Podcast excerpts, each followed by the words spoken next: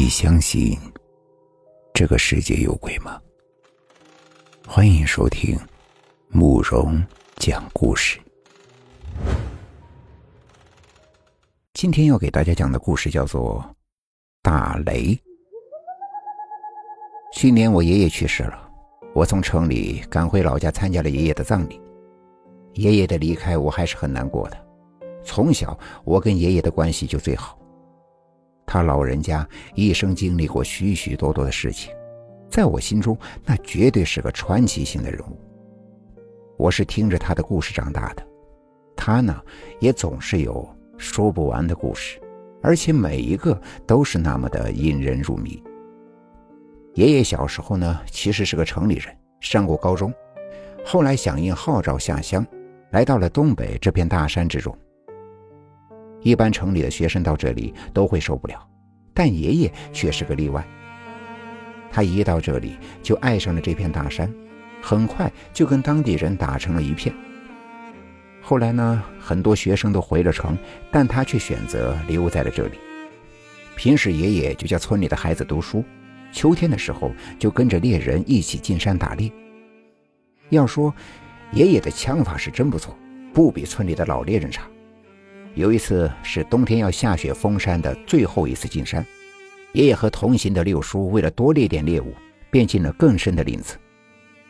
可是那天非常的奇怪，刚才还好好的，眨眼的功夫，头顶就传来了轰隆隆的闷雷响。哎呀，怎么打雷了呀？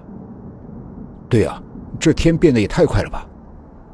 两人抬头一看，天空竟被几块乌云压成了黑锅底。走去前面躲躲。那炸雷是一个接着一个的响，六叔有经验，带着爷爷就钻进了一片林子。而此时天上的乌云越聚越多，给人的感觉异常的压抑。六叔，这天变得有点邪乎啊！两个人来到的是老猎人在山里搭建的木屋子，万一有个风雨，可以暂时的躲避。是啊。这雷咋就围着这块转呢？可到了这里，爷爷才发现，那炸雷也停到了这木屋就不动了。不对，你看，怎么只有这一块有？哎呀，这雷不太对劲儿啊！我看这也不安全。六叔，那咋办呀？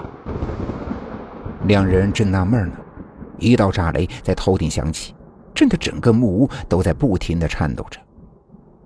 紧接着就发现一道闪电直直的劈在了门口的空地上。雷电这东西劈大树、劈山石都不奇怪，可谁见过往平地上劈的？六叔，这雷好像专门往地上劈啊！饶是爷爷有文化，也被眼前这怪异的现象给弄懵了。不对，这是天雷在找人呢。肯定是老天爷要劈了伤天害理的人。大林，你有没有做过啥伤天害理的事啊？我，我我没有呀。按农村人来说，一般不孝顺父母或者做下伤天害理事情的，都会遭雷劈。六叔说着，就把自己的帽子扔了出去。六叔，你这是啥意思呀？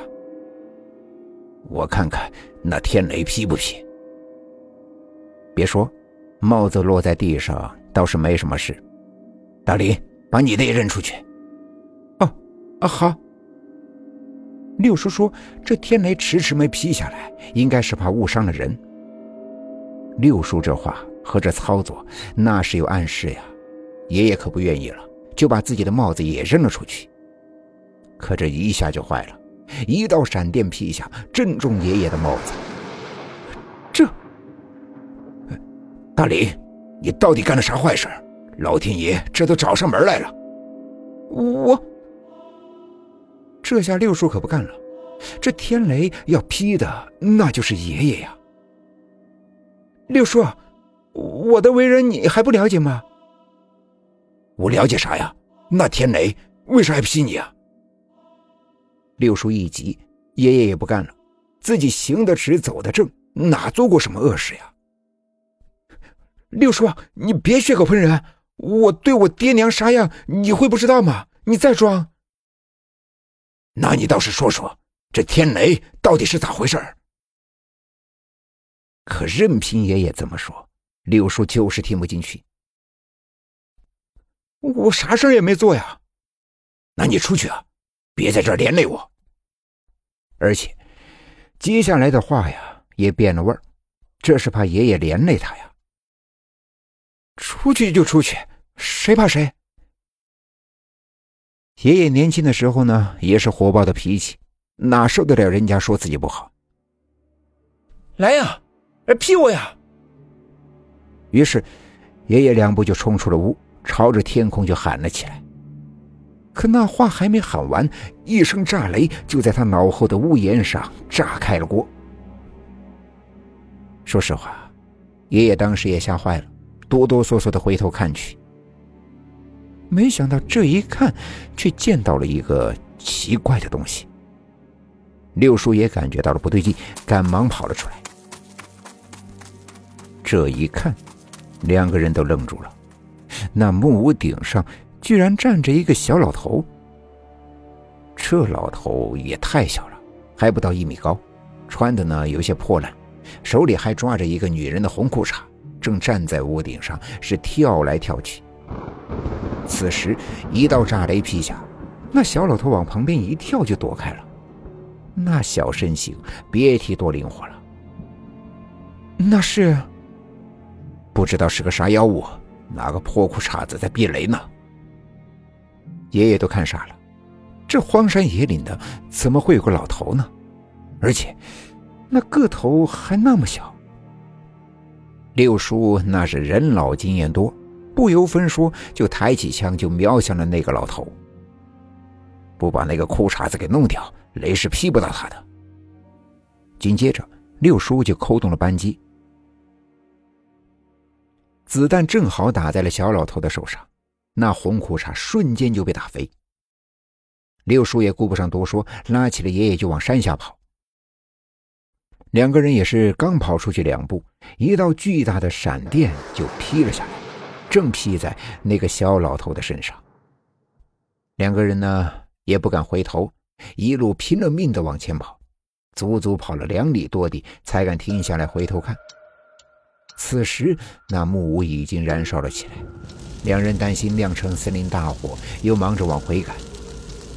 回去的路上，六叔给爷爷解了惑，那个老头应该是山里的妖物。为了躲避雷劫，不知道从哪儿弄了个污秽的裤衩顶在头上。要是真的被他躲过了，那这东西啊，可就成了气候了。今天的故事就讲到这里了，点个关注吧。晚安。